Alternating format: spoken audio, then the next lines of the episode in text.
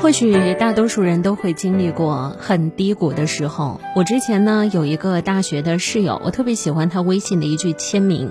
他说：“考验一个人能力的大小，永远不是看他登到顶峰的时候有多么强大，而是看他跌入谷底之后的反弹力度。如果是在低谷时期的我们，应该做些什么呢？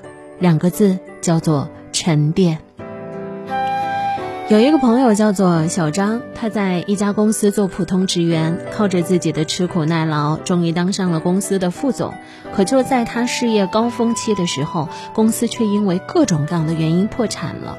失业之后，再次找工作屡屡受挫，他甚至去尝试跑长途货运，经历了从云端跌到谷底。换做任何人都可能会有情绪，但是他不气馁，不抱怨，不诉苦，默默努力。经过不断的试炼，他终于找到了属于自己的出路，成为了一位畅销书作家。人在低谷的时候，我们要学会沉淀自己。路啊，是自己一步一步走的，经历过风雨，你才会见到彩虹。我懂那种时刻，好像你面前有很多的迷雾。伸手不见五指，你往前走，心里是心虚的，是胆怯的。你不知道前面是怎样的路，它会不会更差？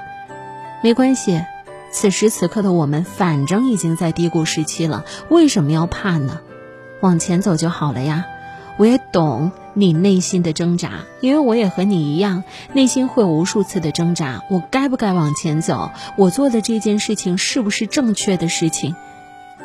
请你。无数次告诉自己，我做的事情是正确的事，但行好事，莫问前程。也许你会很辛苦，也许你会付出很多的努力，但请相信，你的每一滴汗水都有回报。第四点，丰富自己的方式叫做独处的时候自我反省。我曾经读到过一位年轻人的故事，他很早的时候就已经功成名就，出入繁华街区，供职于顶级的公司。最开始忙碌的生活让他觉得很兴奋，觉得自己是王者。可随着时间的推移，他越来越不快乐了。他觉得自己只是在盲目的狂奔。他时常问自己：我未来的方向是我想要的吗？我真的要一直做这个岗位吗？斟酌之后，他推掉了过多的工作，拒绝了不必要的应酬，多腾出一些属于自己的时间做想做的事儿。他发现自己很享受这些独处的时光，也在这样的独处时刻看清了自己究竟想要什么。所以，亲爱的你，你可以给自己多留一些独处的时间吗？我的意思是，只有你自己和内心来一场促膝长谈，沉下心来。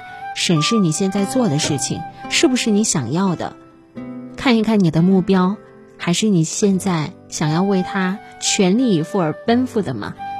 正是你的生活。如果你想成为一个特别的人，你想成为一个更有经济基础和更有地位的人，我们可以源于习惯，习惯源于日常。比方说，从小事做起。每一天看书，坚持运动，持续自省，这些微小的习惯会带你去到更远的地方。我希望我们都可以在好的习惯当中找到更加丰盈而充实的自己。我是安琪，节目之余如果想找到我，请关注我的微信公众号，来搜索主播安琪。